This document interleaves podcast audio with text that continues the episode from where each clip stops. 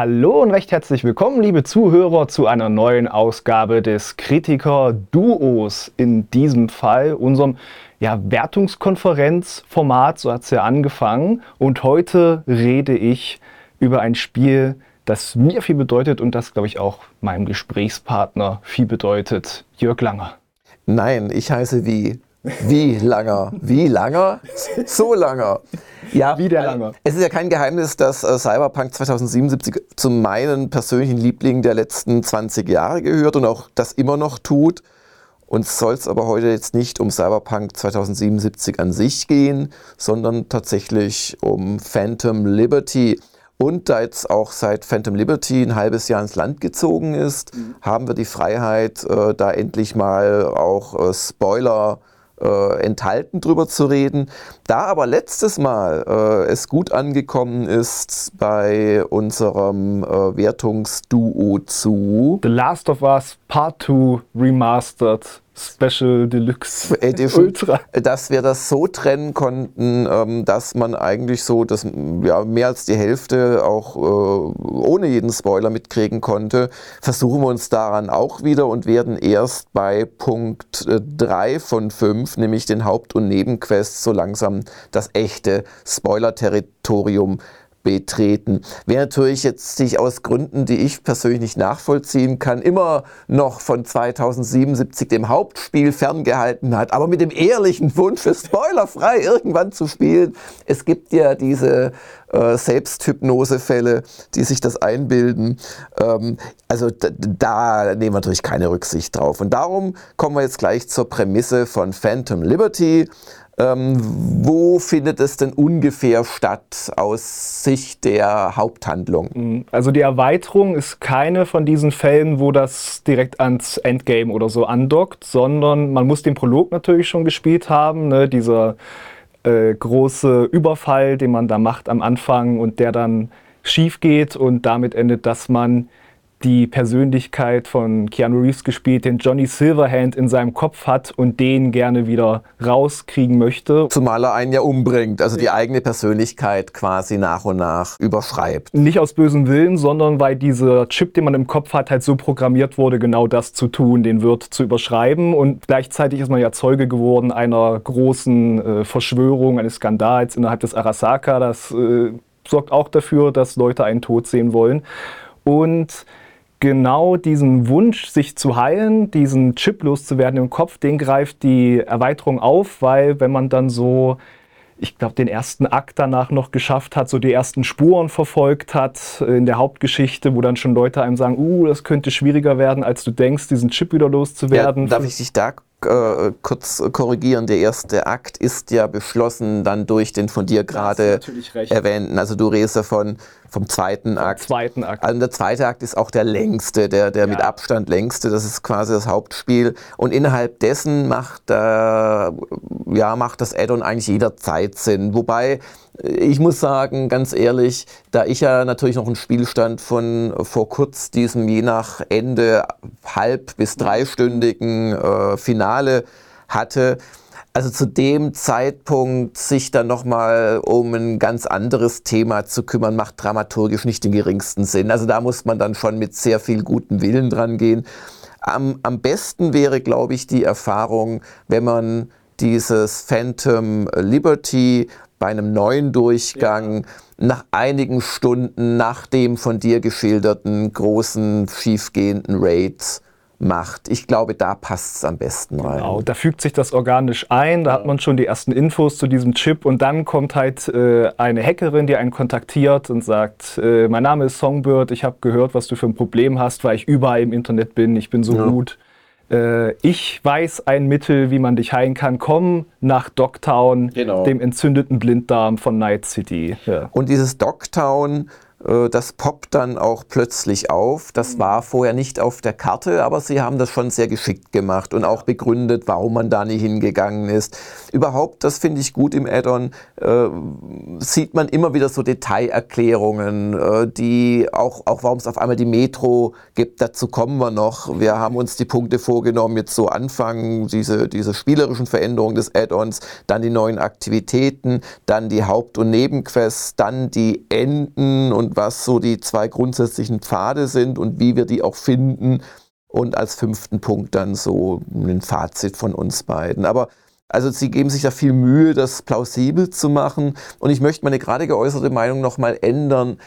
Ich glaube, man sollte auch nicht Phantom Liberty sofort nach diesem oder relativ schnell nach wenigen Stunden äh, spielen im zweiten Akt, weil es wirkt, glaube ich, auch erst dann gut, wenn man schon etliche Zeit mit dem Keanu Reeves Johnny Silverhand verbracht hat weil nämlich die Songbird den dann erstmal abschaltet. Und das ist sehr ungewöhnlich und macht auch, finde ich, etwas mit mir als Spieler, der sich so an diesen Johnny gewöhnt hat, der ja ständig auch auftaucht, auch in den Nebenmissionen von Cyberpunk 2077 bei den Gigs.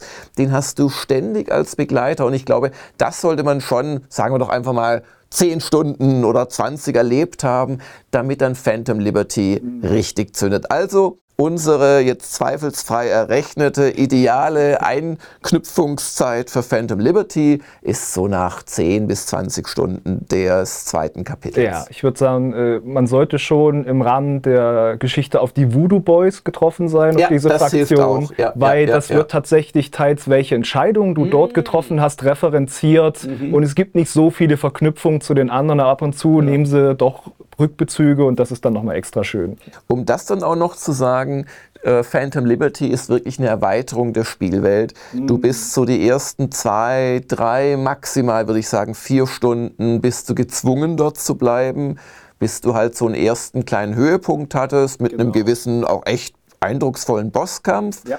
Aber danach äh, kannst du im Prinzip jederzeit zwischen der Hauptstadt und der dem Nebenszenario wechseln. Genau.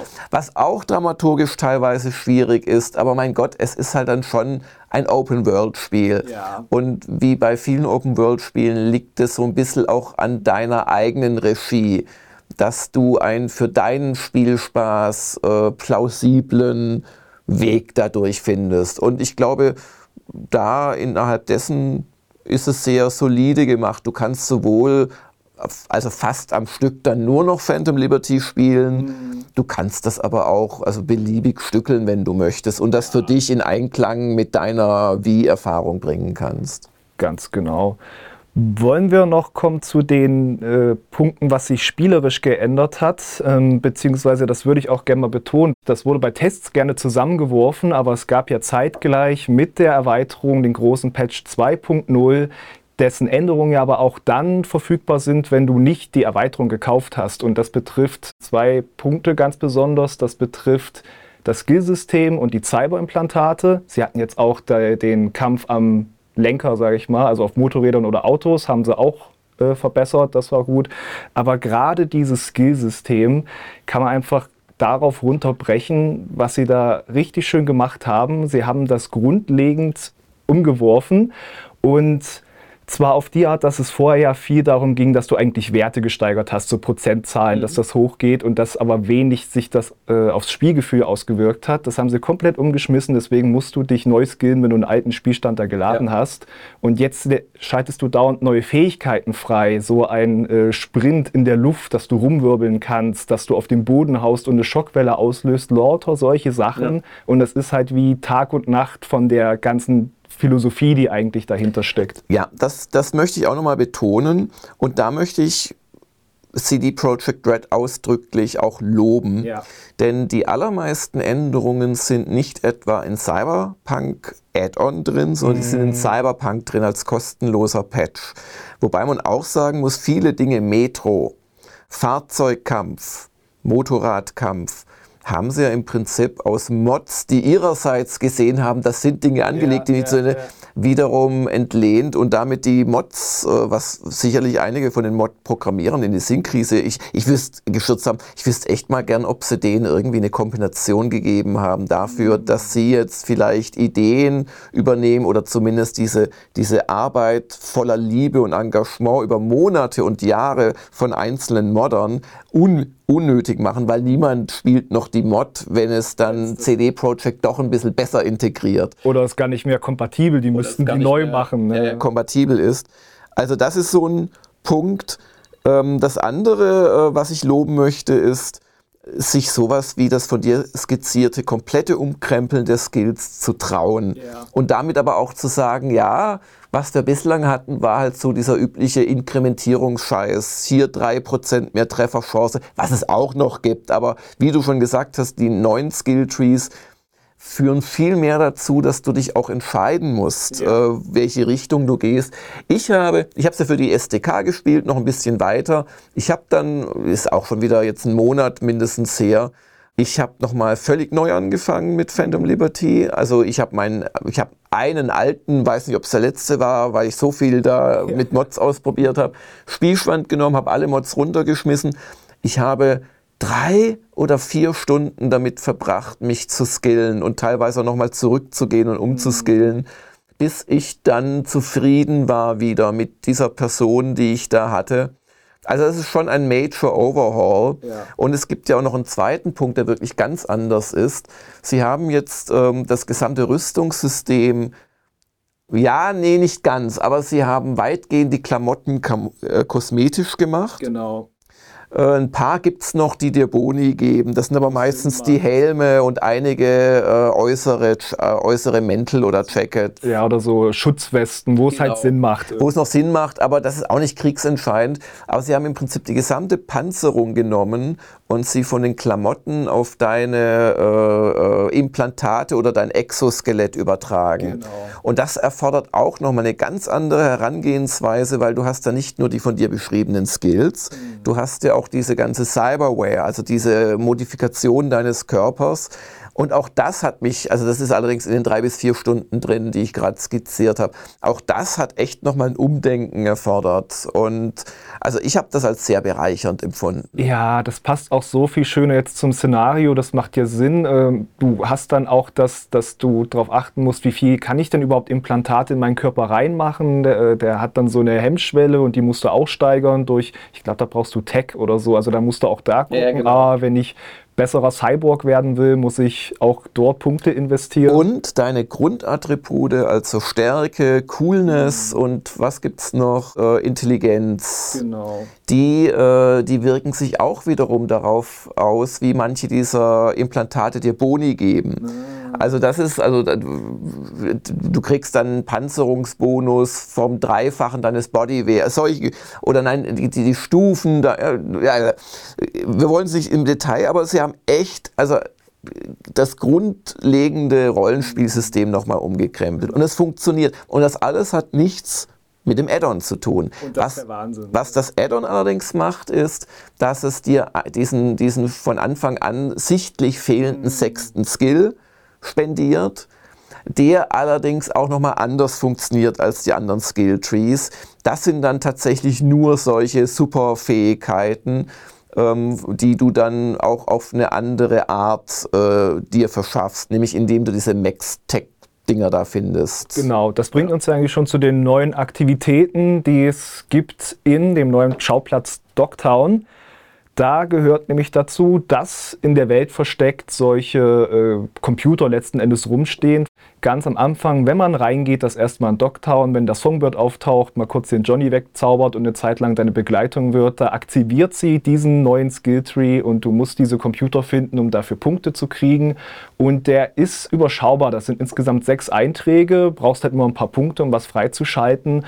Und die sind auch so letzten Endes ein bisschen mehr auf Action, ein bisschen mehr auf Stealth und dann noch so auf Nahkampfverbesserungen getrimmt. Und das sind schon starke Dinge. Also ganz besonders hast du das auch gemacht, dass Schwachpunkte hervorgehoben ja. werden bei Gegnern. Das macht so viel Spaß. Vor allem gegen die großen Gegner. Bei den kleinen ist es ja völlig witzlos. Die hast du ja weggepustet, bevor du da überhaupt dran denkst. Aber du kämpfst ja auch teilweise echt gegen Bosse. Und da ist das also wirklich schön. Ach so, aber es ist ja auch einfach optisch schön gemacht. Du, das dann ist, dass du gegen Leute kämpfst und dann kommen so kleine Rauten auf dem Körper und wenn du da in die Richtung drauf schießt oder hast du eine Smartwaffe, eine Smartwaffe, passiert das ja automatisch ja, ja, genau. und dann bratzelt da auch was. Ist was und für Warmduscher. und die werden so zur Seite geschleudert, oh. wenn, das, wenn diese Schwachpunkte ja, zerstört werden. Das ist auch optisch befriedigend gemacht. Wobei nur Achtung, also, es, also weil du gesagt hast, es sind nur sechs Einträge, die kann man aber schon auch nochmal in sich steigern. Ja, das stimmt. Manche davon, genau, die haben mehrere ähm, Stufen. Stufen. Ja, ja, genau. Guter, guter Einwand. Und ähm, ja, was für Aktivitäten gibt es denn, die jetzt exklusiv sind für den neuen Schauplatz? Äh, wobei ich würde eigentlich gerne mit dem Schauplatz anfangen, weil da haben sie nämlich auch was Tolles geschafft, obwohl es nicht mein Lieblingsschauplatz ist. Ich mag immer noch am liebsten dieses äh, Tokio-eske oder auch dieses Chinatown-eske von ja. bestimmten Stadtvierteln. Aber Dogtown, das macht ja auch Sinn, ist ja quasi ein Anhängsel von New Pacifica. Dogtown war bei einem Krieg, der quasi zur ähm, Lore, zur, zur Vorgeschichte des Ganzen gehört war der Punkt, wo ähm, die New äh, US Republic, Nus, Nusra, glaube ich, abgekürzt, äh, quasi äh, sich festgesetzt hatte und wo es dann Waffenstillstand und Friedensabkommen kam, gab, weil ja Night City ist ja so eine Art freie Handelsstadt, genau, eine Stadt Bremen oder so etwas. Und äh, aber Newsra Commander hat äh, in einer wirklich 1 zu 1 Kopie letzten Endes von Colonel Kurtz im Kurtz in äh, Apocalypse Now. Oder Heart of Darkness. Oder Heart of Darkness, wo es ja herkommt. Heart of Darkness spielt im Kongo. Lass es uns nicht zu kompliziert ja. machen.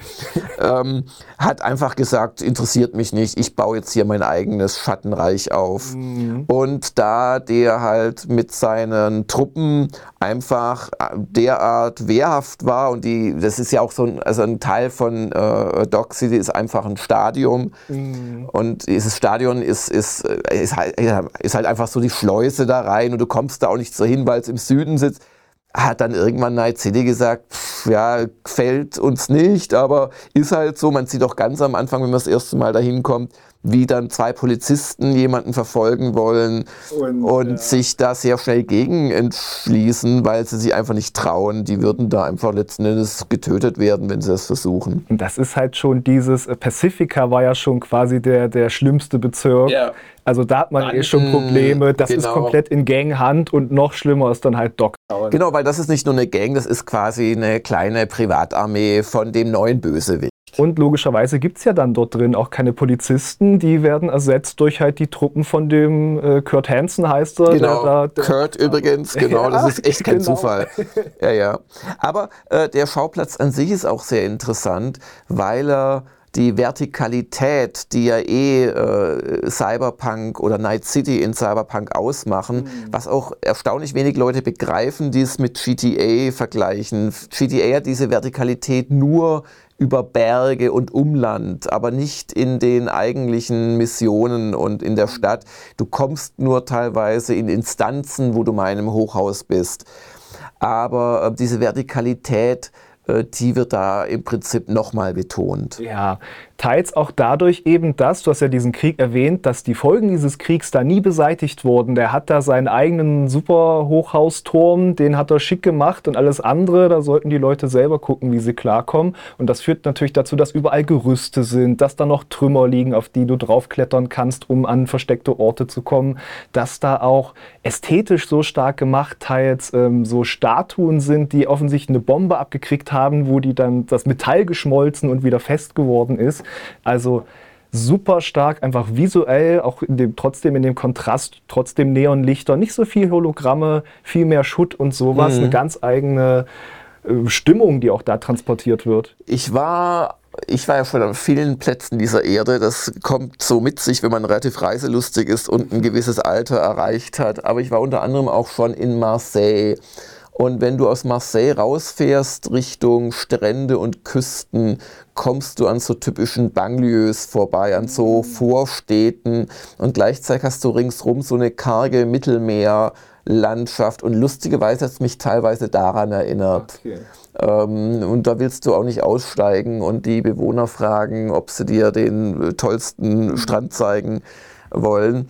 Und es ist so eine Mischung aus, das ist schon Zivilisation und ja. da hast du diese, ja, jetzt nicht gerade zimperlichen äh, Milizen, aber es geht da schon so seinen Gang, aber es ist alles auch so, ja, wie du sagst, so Trümmer und abgewohnt und so weiter.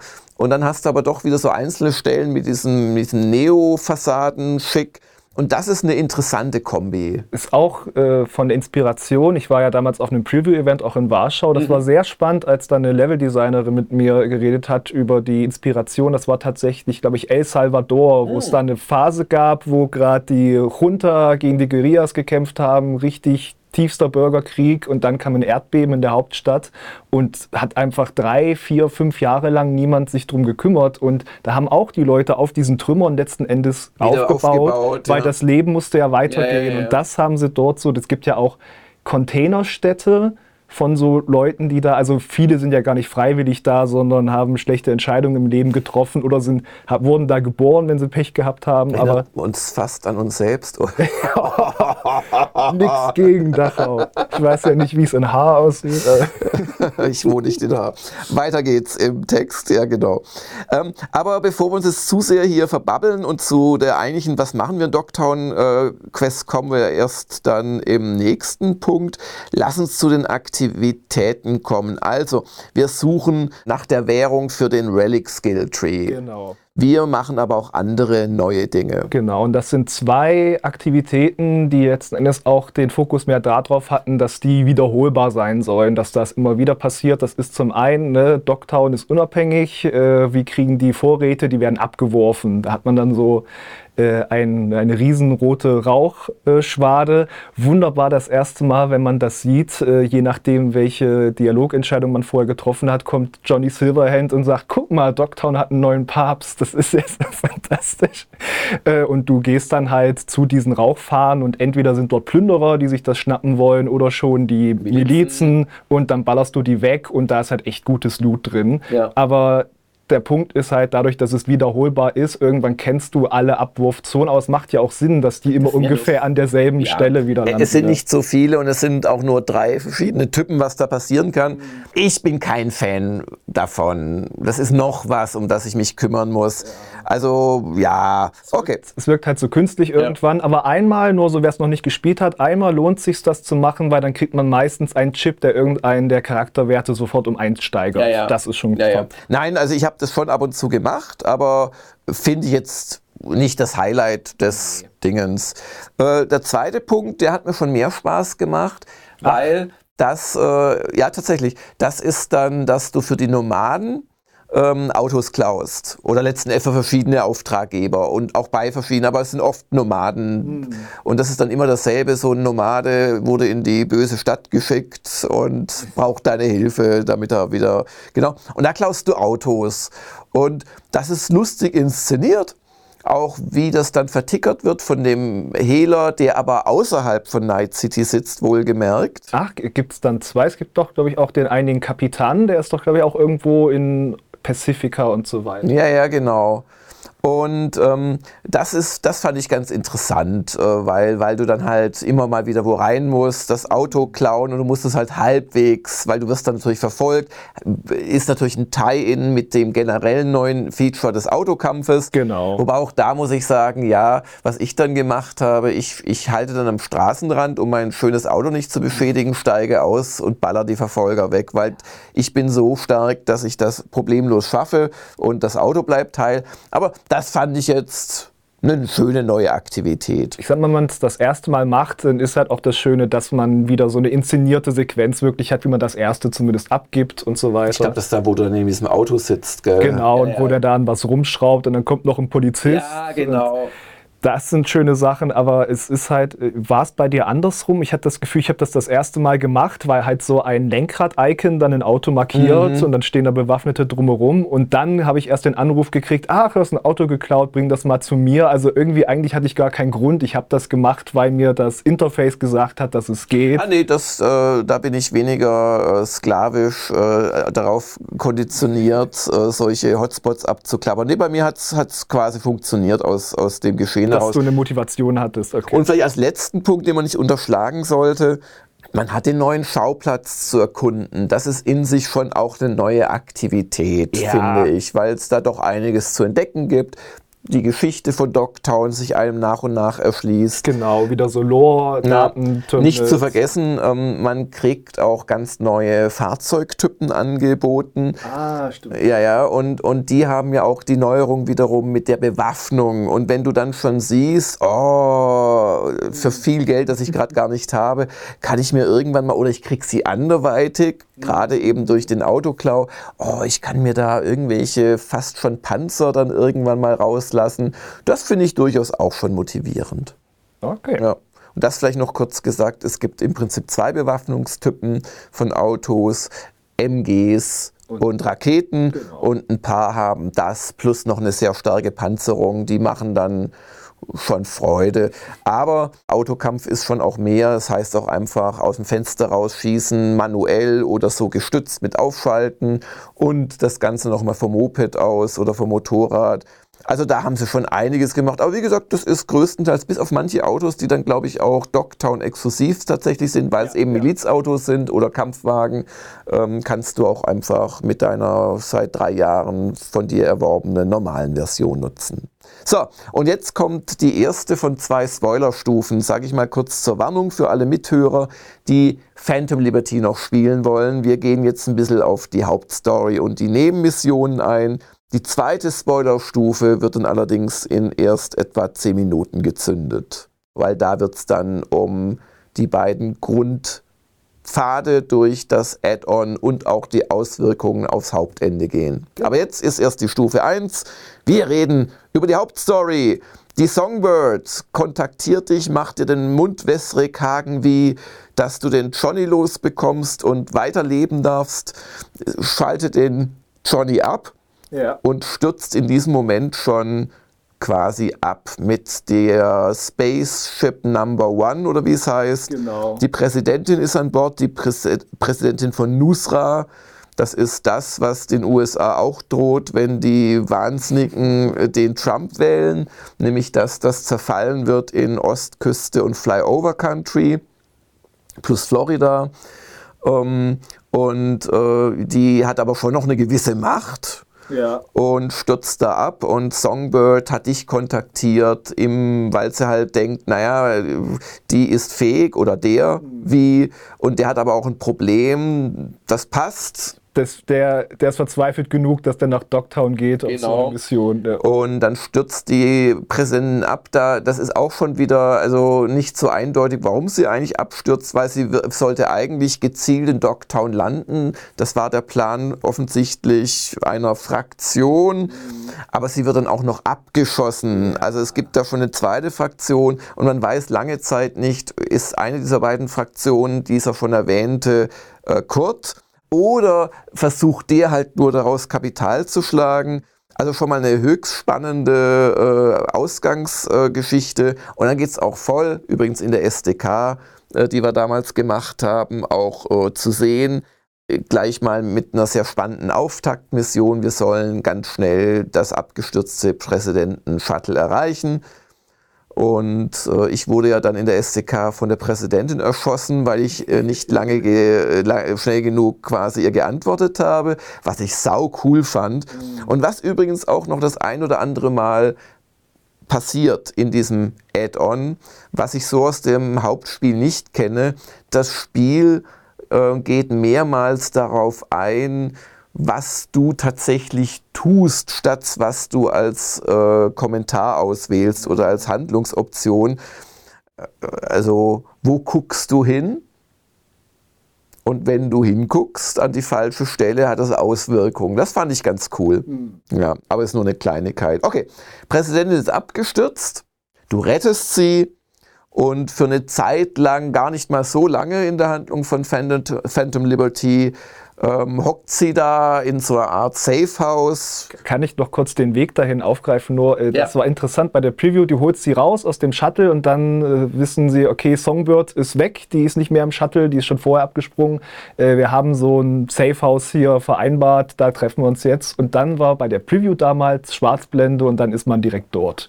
Dann habe ich gedacht, ah, okay, war wahrscheinlich jetzt nicht der spannendste Weg dahin, deswegen haben sie da den Cut gemacht. Überhaupt nicht. Die große Überraschung auf dem Weg. Wenn du es dann wirklich im Test gespielt hast. Ja, als ich es dann im Test gespielt habe, äh, durfte ich dann feststellen, ach je, da wird man von zig Truppen gejagt und die Songbird will helfen und hackt so einen Kampfroboter, aber der tickt dann aus, weil sie, sie hat ihre Kräfte aus dem ja, ja. Blackwall, das ist ja schon... Wir brauchen jetzt nicht alles spoilern, ja. aber es, es, es, es gibt dann wirklich also schon ein frühes, echtes Highlight. Ja, also da und das In jeder Beziehung, das ist bei anderen Spielen, wäre das der Bosskampf ganz am Ende, der Finalkampf. Und das ja. ist echt was, was man da unterstreichen kann. Da ist so viel Mühe wieder reingeflossen in diese Inszenierung, die ja nie mit dieser Ego-Perspektive bricht. Ja, und ja. gerade bei den Hauptquests überlegen sie sich doch immer was, dass sie dir interessante Bilder liefern. Nicht immer so jetzt auf die Action-Tour unbedingt, hat auch viele ruhige Story-Momente, aber immer so stark inszenierte Momente.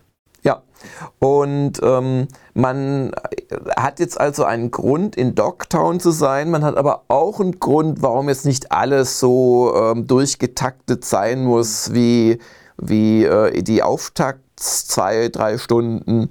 Und man darf dann auch bald wieder raus aus Dogtown. Die Präsidentin ist erstmal sicher und es wird auch erklärt, warum die jetzt nicht sofort abgeholt wird von der Kavallerie, nachdem sie dem Absturz entgangen ist weil also in Dogtown zu landen mit irgendwie so einem Regiment Elitesoldaten, das könnte die Nusra schon, aber sie weiß ja nicht, wer ihre Koordinaten verraten hat. Sie geht davon aus, dass in Washington jemand sitzt, der sie weghaben will. Und wenn sie jetzt dem sagt, wo sie sitzt, dann fickt er zwar die Kavallerie, aber dann stürzt halt aus Versehen ein Shuttle ab, in dem sie drin sitzt oder auf sie drauf, bevor sie gerettet wird. Und das ist alles sehr plausibel und das gibt uns wiederum diese Mischung aus, da ist schon eine neue äh, wichtige Handlung, aber Gott, also um einen Tag kommt es auch nicht drauf an, dann können wir auch weiterhin Quests aus dem Hauptspiel spielen.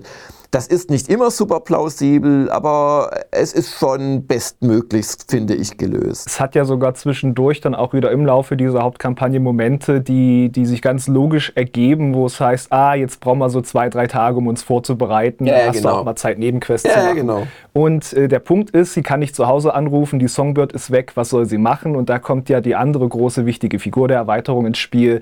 Sie aktiviert einen Schläferagenten ja. namens Reed. Und das ist der, ähm, ja, natürlich wieder für viel Geld, aber auch, muss man den Leuten auch lassen, wie, wie schon mit Keanu Reeves. Es passt einfach, es ist der Idris Elba.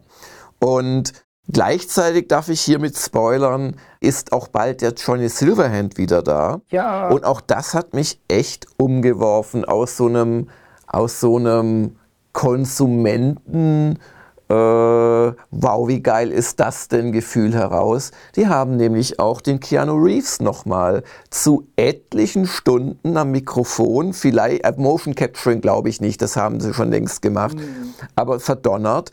Der Johnny Silverhand taucht auch da wieder bei jeder Gelegenheit, nachdem er erstmal abgeschaltet war, wieder auf. Ja steht, und das ist so geil, das muss man erlebt haben, finde ja, ich, ja. steht dann immer irgendwo im Hintergrund und kommentiert meistens so ein bisschen hochnäsig, teilweise aber auch sympathisierend mit wie, mhm. was die wieder gerade wieder macht.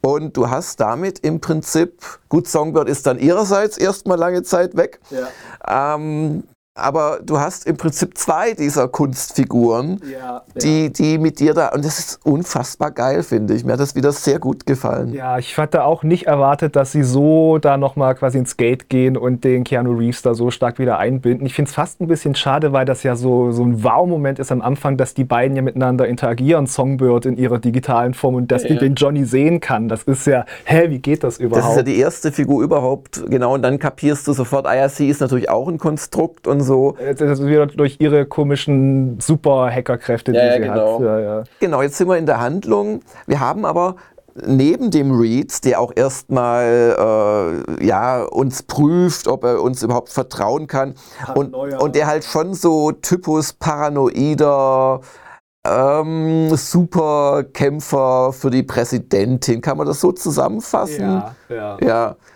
ist der mich auch an einige Figuren aus Filmen erinnert, so ein bisschen. Ähm, aber es führt jetzt leicht zu weit. Der aber auf jeden Fall da gut reinpasst, der auch gut gespielt ist. Super.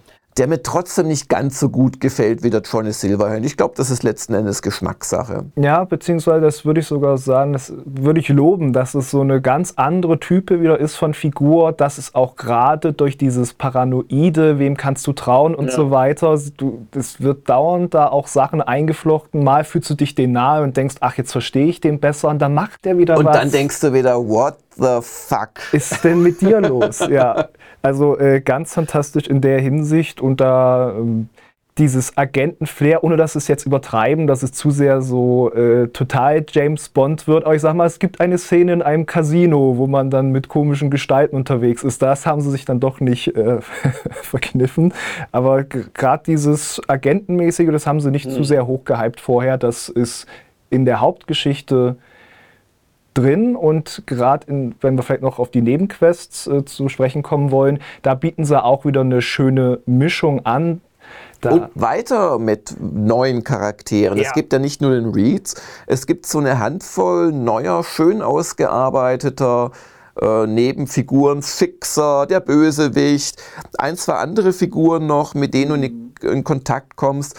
Und das unterstreicht erneut das Erfolgsrezept, warum Cyberpunk so toll bei mir zündet. Nicht, weil jetzt mittlerweile die Autosimulation funktioniert. Die ist viel besser als früher, ja. Nein, sondern weil es letzten Endes um Geschichten, um Leute ja. geht, zu denen du eine Beziehung aufbaust oder auch eine Hassbeziehung aufbaust. Genau. Äh, ganz fantastisch, der Fixer, den du meinst, Mr. Hands, den kennt man aus dem Hauptspiel, den hat man vorher immer nur so als Schattenfigur erlebt und jetzt weiß man warum. Der sitzt eigentlich in Dogtown und dann, wenn du ein paar Aufgaben gemacht hast, dann vertraut er dir genug, dass er dir wirklich mal sein Gesicht zeigt und dann lebst du den auch mal so in privaten Momenten und so. Das kann CD Projekt so gut. Also ja. man sich auch fragen können, haben die noch ihr Mojo? Es sind so viele Leute weggegangen nach Cyberpunk, erstmal mal eigene Studios gemacht. Aber nein, das ist wirklich in vielerlei Hinsicht so von seiner besten Seite und es sind oft schon von der Tendenz eher so ein bisschen melancholische Aufträge, wo sie dir eine Entscheidung wieder geben wollen. Also gerade so dieses ja absurdere, äh, hier der eine mit seinem kaputten Penisimplantat, das ist seltener, aber das ist seltener. Ja, oder auch der Boxer, es sind auch Figuren, mhm. da, sie brechen auch immer mal wieder gern mit diesen aus Computerspielen gelernten, ja, der arme NPC, dem helfen wir jetzt. Mhm. Da gibt so eine Mission, da hilfst du einem Boxer, der offensichtlich, ähm, offensichtlich reingelegt wurde, missbraucht wird. Er hat einen Chip, mit dem ja, sein, seine Händlerin ihn Kämpfe verlieren lassen kann. Aber wenn man die Mission spielt, merkt man, es ist oft nicht alles so, wie man erst denkt. Die Geschichte hat auch eine andere Seite. Ja. Aber allein dieses Thema schon wieder, so eine super Idee oder ein Boxer, der ja. eigentlich, das, das ist ein Weg raus, wenn er nur gut genug wird, aber da hat jemand einen Knopf und kann ihn verlieren lassen ja. und er kann sich nicht dagegen wehren. Ja, aber wie gesagt, hast du, die, du hast sie gespielt, oder? Ja, ja, ja, ich komme vielleicht auch wieder darauf an, wie, wie ich gesagt habe, wem glaube ich und wen ja. töte ich vielleicht und ja. lass ihn nicht zu Ende ja. reden. Weil der Boxer ist halt, hat es nicht verdient. Hm. Ja. Und diese Vielschichtigkeit und dass du das offensichtlich äh, anders erinnerst, ähm, also das, das zeigt halt schon, äh, was da wieder für eine Qualität selbst in Nebenquests drin ist. Ich sag's gerne nochmal, die Gigs die, die, die, die, die kleinen Missionen von, von, vom Hauptspiel, die haben eigentlich schon die Qualität von guten Nebenmissionen in anderen Spielen. Die Nebenmissionen von Cyberpunk haben die Qualität, jede für sich fast von vielen Hauptmissionen.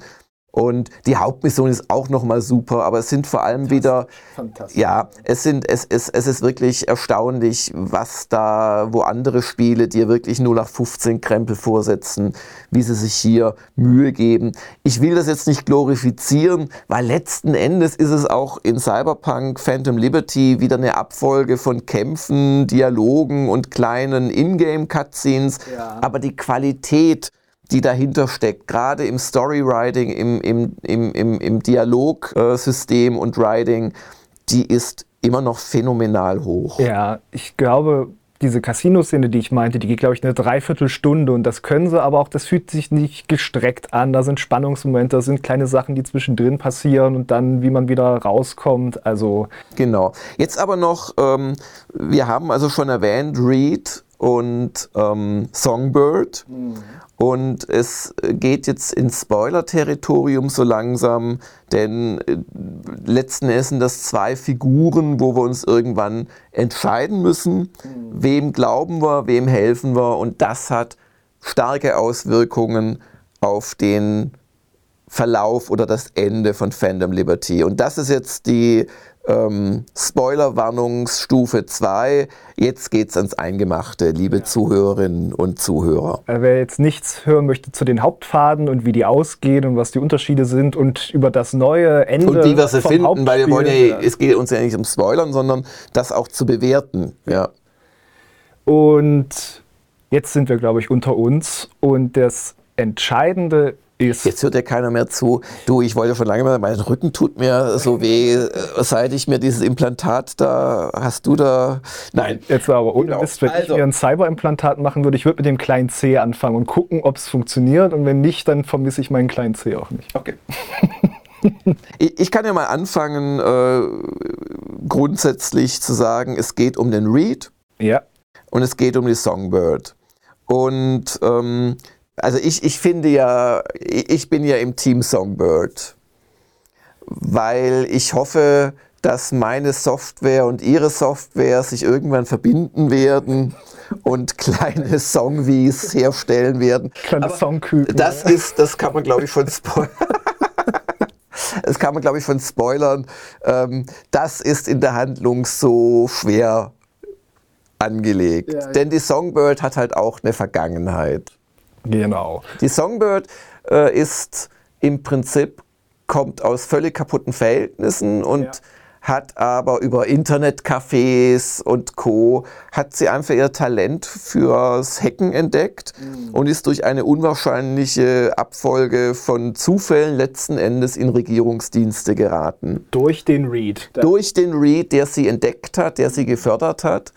Und jetzt ist die Songbird allerdings halt auch in einer Position, wo sie letzten Endes aber weg möchte, uh. dem Ganzen entfliehen, weil sie hat halt sich auch Feinde gemacht. Genau, und auch für sie tickt vermutlich die Uhr, weil äh, das führt jetzt wieder in dieses ganze Blackwall-Ding. Es gibt ja den Teil vom Internet, wo Menschen gar nicht rein dürfen, weil da die Killer-KIs leben. Also, genau. was die, die man ja auch in der Jahren Haupthandlung, haben. das hat natürlich ganz stark von, von William Gibson, äh, das Black Eyes und äh, Anwandlungen. Da hast du auch mal eine sehr schöne Einordnung geschrieben zu dem ganzen Thema Cyberspace und Cyberpunk. Aber ähm, es ist ja jedem, der uns jetzt noch zuhört, wahrscheinlich äh, längst auch schon passiert, dass er selbst im Laufe der Haupthandlung Kontakt mit, diesem, mit dieser Black Wall bekommen hat. Und das ist auch sehr Gibson-mäßig, wirklich, dass das schon so ein mythisch aufgeladener Raum wird. Allein Voodoo Boys und so. Also genau. Also auch Voodoo wirklich bei Gibson. Aber äh, nicht, dass wir da wegführen. Also sie hat auch schon, sie ist fast komplett, ich glaube, nur noch ein Hirn in diesem Cyborg-Körper, weil ihr Körper das sonst gar nicht aushält, diese Blackwall-Kräfte, genau. die sie da nutzt. Und deswegen möchte auch sie quasi an ein Heilmittel und das soll dann auch uns zugutekommen. Mhm. Und die Frage ist natürlich, würde es das oder nicht? Weil wir, wir können bei Phantom Liberty nicht davon ausgehen, dass uns Figuren wohlgesonnen sind. Ja, wieder ne, diese Paranoia überall. Und dann stehst du vor dieser Entscheidung, du bist bei Songbird neben ihr, während sie an so einem uralten Relikt äh, rumfummelt, was sie extrahieren möchte für diese Heilung. Und du kannst ihr helfen, damit das so läuft, wie es geht, oder du schmuggelst ihr in dieses Ding ein Programm, was dir der Reed gegeben hat. Der ihr nämlich nicht mehr traut beziehungsweise aber aus einem guten Grund, weil sie hat es ja wirklich nicht mehr im Griff und das macht diese Entscheidung so schwierig. Du sagst natürlich Songbird, ja, ich will da ja auch nichts Böses. Ich denke wirklich, Reed hat eigentlich den besseren Durchblick. Die, der entgleitet das alles, die hat sich da zu tief reinbegeben, die, die hat ja auch Aussetzer, wird richtig kontrolliert von dieser Blackwall. Und ich hatte gedacht, komm, der redet immer so viel über Loyalität. Der fühlt sich für sie verantwortlich. Er hat sie ja rekrutiert. Der ist ihr nicht böse, obwohl er, also er hat sich ja quasi, das ist ja diese ganze Vorgeschichte von ihm. Er hat sich ja quasi erschießen lassen von ihr, um seinen Tod vorzutäuschen. Und äh, dass das vorgetäuscht war, nur war er ein glücklicher Zufall. Und er ist trotzdem noch Agent geblieben. Er will trotzdem, dass sie da lebendig rauskommt. Habe ich gedacht, komm, Reed, wir beide Du, du weißt aber schon, dass sie lieber stirbt, als zurück zur NUSA, zur Regierung zu kommen, sich da. USA, also genau. du wirst hoffentlich noch die richtige Entscheidung treffen. Nusa, Nusa, genau. Ja. So. Und äh, das war der Punkt, wo ich, wo ich dann gesagt habe, ich schmuggle ihr diese Datei da rein. Ich sag ja, du warst Team Read. Ja, ich war. Ich ist dachte, denn passiert, was du dachtest, was passieren würde? Nein. ähm, sie rastet natürlich völlig aus. Machen wir erstmal vielleicht den Pfad, also mein Mhm. Read-Pfad, den ich zuerst erlebt habe. Sie rastet völlig aus, muss von MaxTech äh, festgenommen werden. Dann überfällt man einen MaxTech-Konvoi mit dem Read. Das war ja auch eine Neuerung von 2.0, dass wenn du jetzt wirklich äh, höchste Fahndungsstufe hast, dass dann diese quasi vier Mini-Bosses Ja, ja, genau. wie man das aus dem Trailer damals gezeigt hatte. Die musst du dann besiegen, herrlich inszeniert. Du planst da, wo du irgendwie Hinterhalte äh, legst, damit, die wirklich, damit du eine Chance hast gegen die. Sie flieht in ein Untergrundlabor, da musst du von einem Roboter fliehen. Das ist plötzlich wie Amnesia, du kannst dich nicht Mhm. wehren. Siehst ihre Vergangenheit und dann hast du nochmal die Chance, tötest du sie oder bringst du sie zu Reed.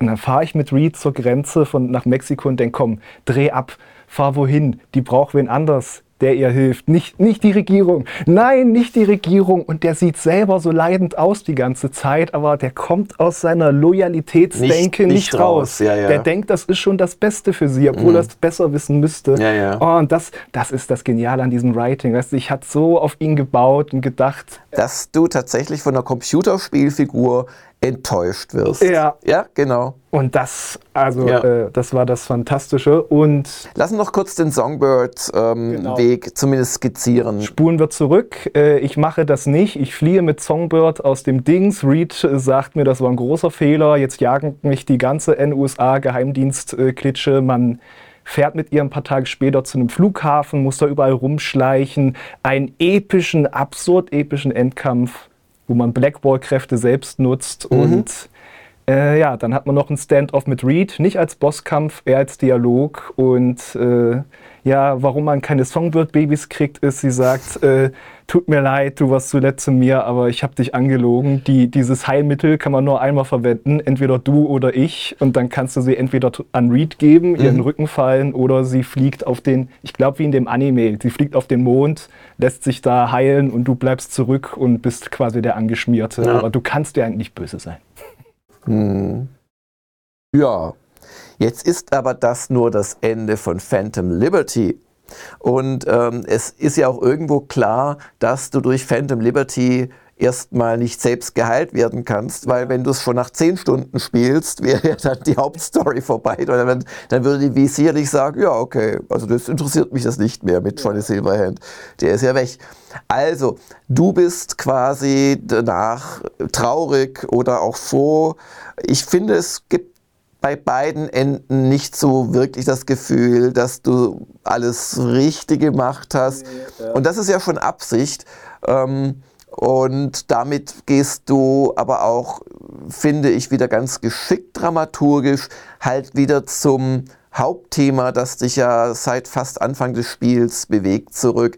Deine eigene Rettung. Genau. Und da löst du jetzt, aber ich glaube nur mit einer der beiden Pfade, und zwar mit dem Reeds-Pfad, richtig? Genau. Löst du nämlich die Möglichkeit zu einem weiteren, der eh schon sieben Enden, wenn's, wenn ich mich richtig entsinne, aus, am Ende des Hauptspiels. So, und das spoilern wir euch jetzt auch noch. Das spoilern wir auch. Das ist äh, auch so schön eingefügt wieder. Du triggerst das wie alle anderen Enden auf dem Dach von diesem einen Haus, wo du dich normalerweise entscheidest, ne, wer soll mir jetzt helfen bei diesem Angriff auch Arasaka und das bestimmt ja dann, mit wem Ja. du weggehst. Letzten Aber für Leute, die vielleicht einfach jetzt zuhören aus Interesse und Cyberpunk gar nicht kennen oder mögen ähm, oder spielen wollen, äh, es ist nicht eins dieser billigen Trigger auf einmal auf komplett andere Sachen, sondern diese, was du triggern kannst, hängt zu einem ganz bei den allermeisten Enden von deinem Verhalten vorher ab. Also du musst bestimmte Nebenquests abgeschlossen haben, bestimmte Freundschaften geschlossen haben, sonst kannst du nicht das Panem-Ende oder das äh, Rogue-Ende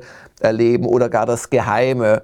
Wo du einen bestimmten ähm, ja, Johnny Silverhand Sympathiegrad erreicht haben musst, den du nur durch ganz bestimmte, das ist scheiße gelöst, nur durch ganz bestimmte Antworten in einer ganz bestimmten Szene viele Stunden vorher schaffen kannst. Wobei das ja immerhin dann auch nur eine Variante von einem der normalen Enden ist. Ja. Dann, aber es ist ja, soll ja auch versteckt sein. Da muss man, glaube ich, noch so drei Minuten warten und so. Ja, ja, genau. Ganz.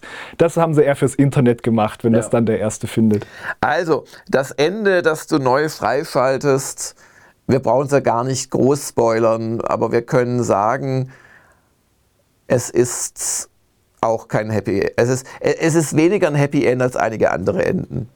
Ja, also happy ist ja eh, es geht ja immer darum letzten Endes, äh, wie geht's mit wie und Johnny weiter und gerade das, also ist sehr auf den maximalen Effekt äh, gemacht eigentlich, dass es dich mit so einem bitteren Gefühl äh, zurücklässt. Also du stehst da und hast die Möglichkeit, hey, ich rufe die N-USA an.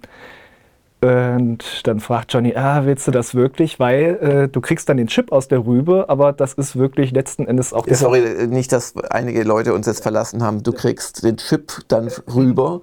Du kriegst, äh, Macht der rüber aus der DDR. oh. man äh, hat das Angebot von Reed, ey, hier die NUSA, die hat jetzt Leute, die können dir diesen Chip mit Johnny daraus aus dem Hirn raus operieren, aber dabei wird Johnny gelöscht. Und das ist ja schon quasi das Erste, was du machen musst. Und dann steigst du in den Flieger, wenn du das wählst, und hast ein letztes Gespräch mit Johnny. Das, das ist, also, das kann man schwer ertragen, wenn man den mag. Lieb gewonnen hat, trotz all seiner Fehler, weil der wirklich so sagt, ah, in einem anderen Leben hätten wir Freunde sein können. Und das zu hören von dem Johnny ist so. Und Kann ich aber schon von einem der anderen Enden so ähnlich. so, Ja. und jetzt ist es schon unhappy genug, aber es geht noch besser. Äh, dann wacht man auf, da steht Reed und dann, oh, hat die OP geklappt? Er sagt ja. Yay, und dann, na, freu dich nicht zu früh. Ähm, es ist 2079, du lagst zwei Jahre im Koma und äh, was wir mit deinem Hirn gemacht haben, hat das so äh, angestrengt, du kannst jetzt nur noch quasi Implantate nutzen, um ins Netz zu gehen, aber du wirst nie wieder so ein Samurai, wie du vorher warst. Ja, ja, also du bist quasi jetzt, du hast es sehr schön zusammengefasst, du bist im Prinzip jetzt ein normaler NPC Du in bist ein Cyberpunk. NPC. Und das ist auch wieder wie die anderen Enden, sie nehmen sich Zeit dafür. Ja, ja. Wie dieses eine, wo ich, ich, äh, am stärksten im Kopf geblieben ist mir der Johnny-Epilog, wo Mhm. Johnny wie's Körper kriegt und du bist wirklich in seinem Körper und er redet über Musik und so weiter. Das ist gleich eine Und, und, und, und du bist dann auch wieder in Night City und alles geht weiter, von außen nicht zu sehen, aber du weißt halt als Spieler, scheiße, es ist der Johnny, nicht mehr ich. Genau. Ja. Genau, aber jetzt nicht verwirren, das war eine Referenz aufs Hauptspiel. In dem neuen Ende bist du dann erstmal in dieser Klinik und alle Menschen, zu denen du enge Bindungen aufgebaut hast, die kannst du jetzt anrufen und die erzählen dir alle, was in den zwei Jahren passiert ist, seit die denken, du bist tot und Panam geht nicht mal ans Telefon. ja, die ist ja geflohen. Die ist geflohen, du weißt nicht, wo die ist und es will dir keiner verraten. Und dann geht's noch weiter. Dann gehst du zu dem äh, Doc, dem allerersten, Ja. der dir deine Augen gegeben hat. Und der, dessen Laden wurde gekauft von den großen Konzernen, die haben ihn klein gekriegt und er kann dich auch nicht heilen. Und dann wirst du verprügelt und oh, Kannst nicht mehr wehren, weil du halt ein, Lu also ein schwacher Latsch bist.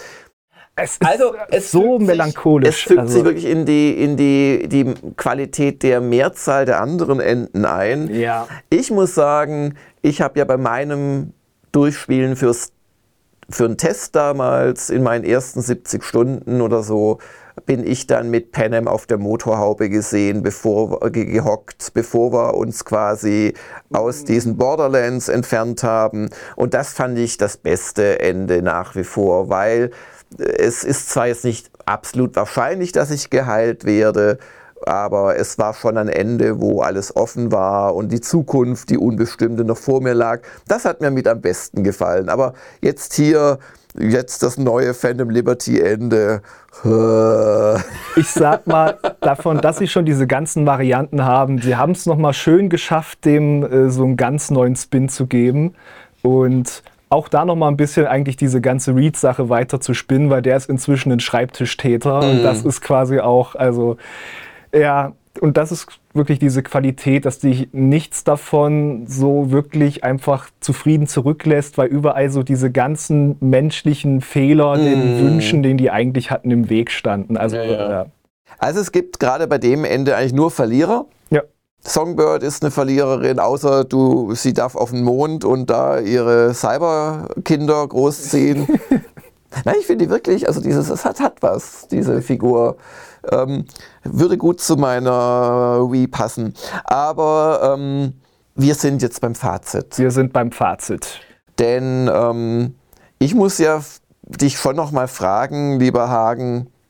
Hagen und Fragen reimt sich, warum nur? Oder auch Plagen? Oder Sagen? Oder Magen? Wagen. Mindfip, nein, Wagen nicht, hast ja keinen Führerschein. Aber Hanutas hast du, darum passt Magen sehr gut.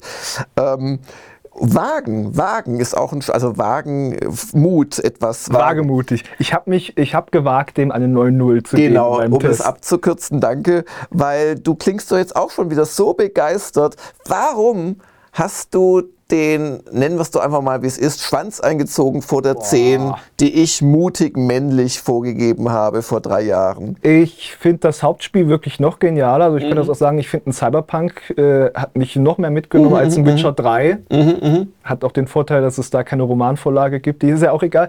Ähm, ich fand's ein paar Sachen hat es genervt, dieses, wenn du im Labor gejagt wirst bei diesem einen Ende, das ist so ein Trial-and-Error-Ding. Mm, das war echt, und du, dir ist nicht immer klar, wo du hin musst. Mm. Das war von der Idee cooler als von der Umsetzung, sage ich mal. Ich finde, bei den, äh, so schön sieht, bei den Hauptquests das gemacht haben und so stark dieses Writing ist. Deswegen geht nicht unter neun in den Nebenquests. Da kommt halt dann aber nichts ran oder kam für mich nichts ran an sowas wie zum Beispiel dieses äh, Kreuzigungs. Ja, Braindance. Ja, also bei allem Lob, das möchte ich auch sagen, die, die, die, die Nebenquests haben nicht das Niveau der drei, vier besten, längsten Nebenquests im Hauptspiel. Okay. Ja. Sie machen auch da schöne Sachen, deswegen wirklich auch die, die neuen, also es gibt quasi auch noch ein Postgame, nachdem mhm. die Hauptgeschichte abgeschlossen ist, weil ja dann auch die Frage ist in Dogtown, äh, der Fixer hat Pläne und so weiter. Äh, und das andere war ja vielleicht auch ein bisschen mit diesen Aktivitäten, dass man mehr hätte machen können, aber eigentlich vor allem das, dass diese Nebenquests ein bisschen abfielen, also in mhm. größten Anführungszeichen. Immer noch wirklich viele andere Spiele ja. mit Links schlagen, muss man echt auch nochmal sagen. Und dass die Charaktere schon das Schönste für mich waren, mhm. auch an dieser Hauptgeschichte. Und was ich überhaupt nicht mochte, war, ähm, mal ein paar Tage warten, schön und gut, aber es gab auch so einen Punkt, wo ich den Fixer um Gefallen bitten musste und dann hatte ich noch nicht genug Nebenquests für ihn gemacht. Ah. Und dann hat er gesagt, ach komm, wie, eine Hand wäscht die andere und das ja, fand ja. ich richtig ja, doof, dass ich da gezwungen werde, Nebenquests das zu machen. Das ist interessant. Also, du, du äh, würdest, weiß ich, was hättest du im Hauptspiel gegeben, trägst du da die 10 mit oder wäre das auch nur eine 9,5 für dich gewesen? Einfach vorurteilsfrei? Ja, man muss auch mal, also ich kenne es ja jetzt auch quasi, ich habe es ja damals nicht gespielt, wo es frisch raus war, aber ich sag mal auch Cyberpunk letzten Endes, diese, diese Stadt, die ist so einzigartig und diese ganze Handlung, der, der Johnny, die Stories, die man da erleben kann, also ich würde die 10. Okay, nee, nur gut zu wissen.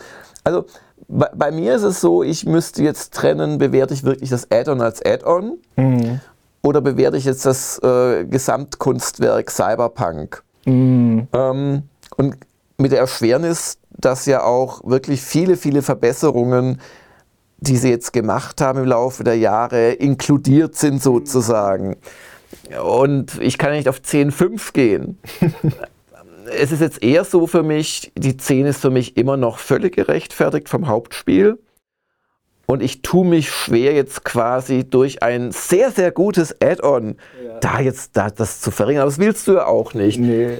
Ich muss aber auch sagen, das Add-on ist spitze, aber ich würde ihm wahrscheinlich als Add-on eine 9,5 geben. Es ist halt so eine Erfahrung für mich. Also für mich war jetzt auch irgendwie nicht, nicht weil es das Add-on dafür ist, ist es automatisch eine 9 oder so, sondern. Nee, nee, also jetzt wirklich, ist, da hätte auch viel schief laufen können, weil ich finde, das Add-on ist, also ich, äh, das Add-on baut sich ein. Hm. Und letzten Endes lenkt es von der Haupthandlung etwas ab hm. und, und macht sie länger.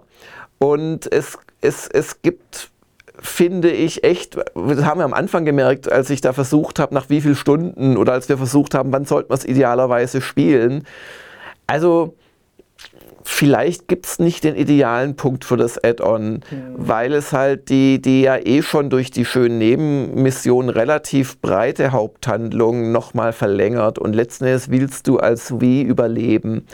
Und wenn ich das alles zusammenschmeiße, ja, ich glaube, ich würde fürs Add-on allein dann eher bei der 9.5 landen, was ja oh, super, ja, also aber nicht bei der 10, weil ich halt auch finde, ich habe es ja gesagt, diese Nebenaktivitäten, also diese, diese Abwurfzonen und so und, und ganz ehrlich, in so, also ich, ich komme ja immer wieder Logik, aber in so einem von einem ja auch so halb wahnsinnigen, aber gleichzeitig sehr durchtriebenen Bösewichts-Ex-General sehr strikt kontrollierten, auch sehr klar abgegrenzten Gebiet.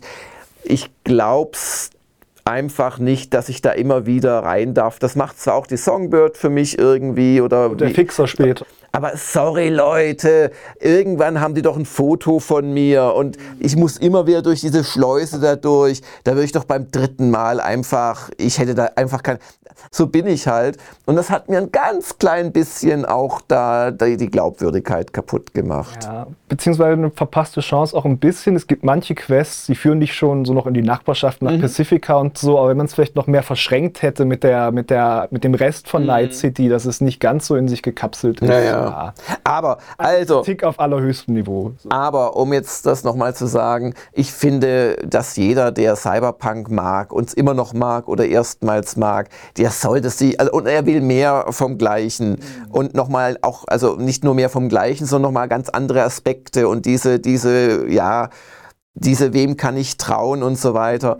Und wenn ihr uns jetzt auch noch zuhört, habt das ja wahrscheinlich schon durchgespielt. Ich glaube, viele werden uns zustimmen, man soll es schon gespielt haben. Es ist echt nochmal sehr, sehr, sehr schön. Also ich stelle es mir sehr schwer vor, dass jemand, der das Hauptspiel richtig mochte, der das spielt, dass der da enttäuscht Nicht Genau, dass er da enttäuscht rausgeht. Ja, es ist halt eine Agentengeschichte. Also so von diesen ganzen Cyberpunk-Themen steckt gar nicht so viel nee. drin jetzt in dieser Reed Songbird-Kiste. Ja, ja, ja. ja.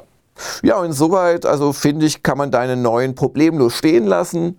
Mir ist Puh. ein bisschen zu niedrig, aber an das Hauptspiel lasse ich nach wie vor nichts drankommen. Im Gegenteil, also man, sie haben ja an Punkten, die mich einfach nicht so gestört haben, diesem desaströsen äh, Polizeisystem, haben sie doch schon deutlich nachgebessert. Aber muss man sagen, es ist immer noch nicht perfekt. Ja, also halt ein, ich bewerte es als Storyspiel letzten Endes, als so ein storylastiges RPG und da ist es eine, so eine es einmalige ist, Erfahrung. Es ist, es ist, wirklich eine Wucht, aber es hat für mich, also auch schon vor Phantom Liberty, so im, im Frühjahr, Frühsommer letzten Jahres, hat es fantastisch funktioniert, einfach als Open-World-Erfahrung, wo ich noch fehlende Quests abgearbeitet habe und es war kein Abarbeiten, weil ich so viel Spaß hatte, da neue Autos mir zu leisten und so. Ach, du hast ja auch noch Wohnungen gekauft. Und, und Wohnungen zu kaufen.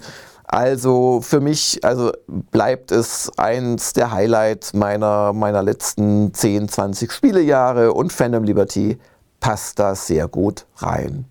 Ja, dann hoffen wir, dieser Podcast war ein Highlight für euch. Wenn ihr es gehört habt, hat euch den Tag versüßt. Äh, schmeckt auch gerne in Erinnerung.